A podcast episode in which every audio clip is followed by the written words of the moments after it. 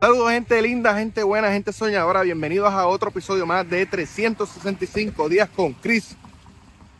¿Y de qué venimos a hablar hoy? De tres maneras para prepararnos en esta recesión 2023.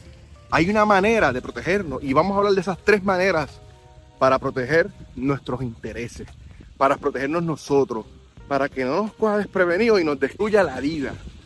Número uno, mi gente, pagar las tarjetas de crédito, pagar las deudas, en específico, pagar las tarjetas de crédito. Cuando escuchamos que los federales quieren aumentar los intereses, lo primero que aumenta es los intereses en las tarjetas de crédito. 15, 18, 20%.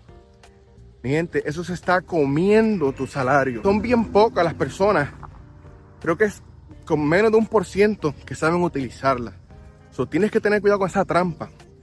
Porque así como el efecto compuesto funciona en tus inversiones, ¿verdad?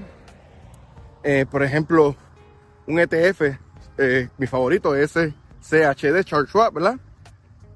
Paga 3 puntos algo y tu dinero crece con el tiempo. Imagínate un, un por ciento de 18, un interés de 15 es lo mismo, mi gente, más rápido realmente.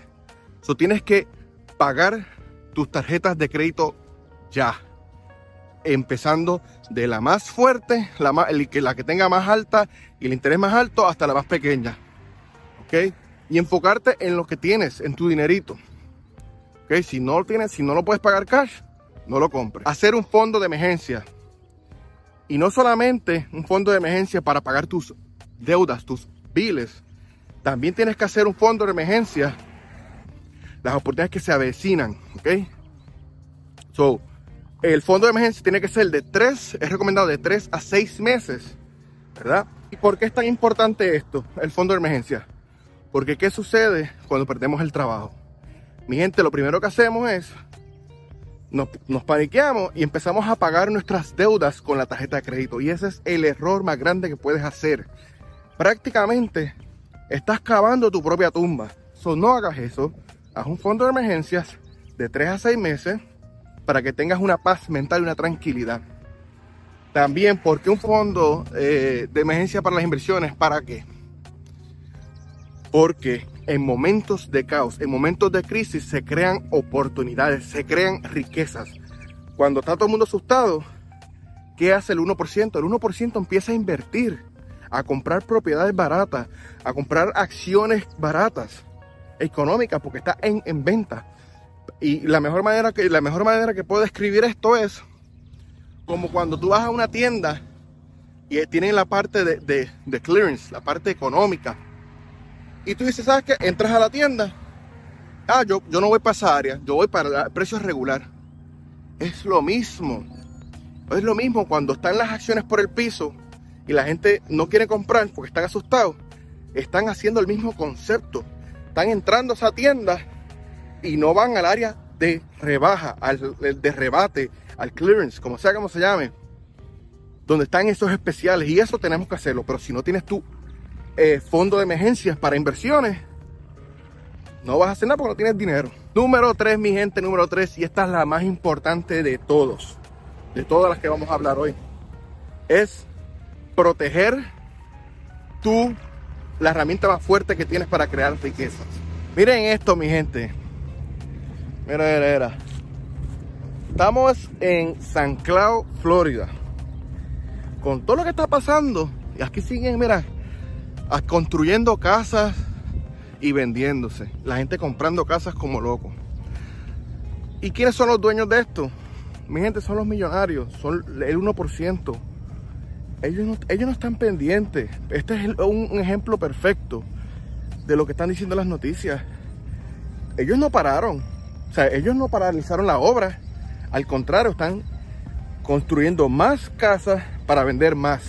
Tienes que proteger, ¿verdad? Tu ingreso, tu salario, tu income es lo más importante. Tu ingreso es la herramienta que te va a ayudar a, crear riquezas. Eso no la podemos malgastar. Segundo, si solamente tienes un trabajo, pues necesito que ahora mismo empieces a buscar un part-time. Porque ¿qué sucede si pierdes ese empleo? ¿verdad? Te derrumbas. Ese es un problema muy grande que tenemos nosotros. También puedes empezar tu canal de YouTube. Puedes empezar tu podcast. Puedes recortar patio. Puedes lavar carros. Hacer un negocio por el lado que te dé unos 500 mil dólares al mes. Y así vas a crear riquezas. Pero te recuerden, no es tanto qué tanto dinero hacemos, sino cuánto tenemos, cuánto retenemos. ¿Ok? ¿Cuánto nos sobra? ¿Cuánto podemos aguantar de ese dinero? Y por eso la última es proteger tu dinero, bajar nuestros gastos. Esta recesión tenemos que dejar de salir a comer en la calle. Tenemos que dejar de salir a, a los restaurantes tenemos que dejar de ir a los conciertos. Tenemos que dejar de ir a las a, discotecas, a las barras. Y yo sé que es un poquito frustrante eh, porque es un sacrificio, porque también uno tiene que divertirse. Pero tenemos que ser más inteligentes con nuestro dinero. Tenemos que sacrificarnos hoy para poder vivir una vida de riquezas en el mañana. Y eso la gente se lo olvida han hecho estudios que la mayoría de los millonarios son personas como tú y que yo, pero que sí retienen su, ingreso, lo protegen porque saben que es la herramienta con la cual van a crear riquezas. So, ellos no lo malgastan. ¿Sabe? Incluso Warren Buffett, billonario, lleva su, su comida, desayuna en McDonald's, tú sabes, todos los días, pero lleva su comida al trabajo, toda la vida. Entonces, ¿por qué nosotros vamos a gastar nuestro ingreso? tan difícil que se nos hace tener esos chavitos para gastarlos en la calle, hacer a otros ricos. Para toda esa gente que lo gasta en restaurantes, para esa gente que va a Ross, a Marshall, si tú que estás viendo, ah, que solo gasté 10 dólares, solo gasté 20 dólares. Mi gente, estás desperdiciando tu dinero porque tengas una ropa cara y te veas que, tenga, que te veas bien. Eso no te va a ayudar a llegar al siguiente nivel. Unos tenis Gucci no te van a, te van a ayudar a llevar al siguiente nivel. Unos Jordan no lo van a hacer.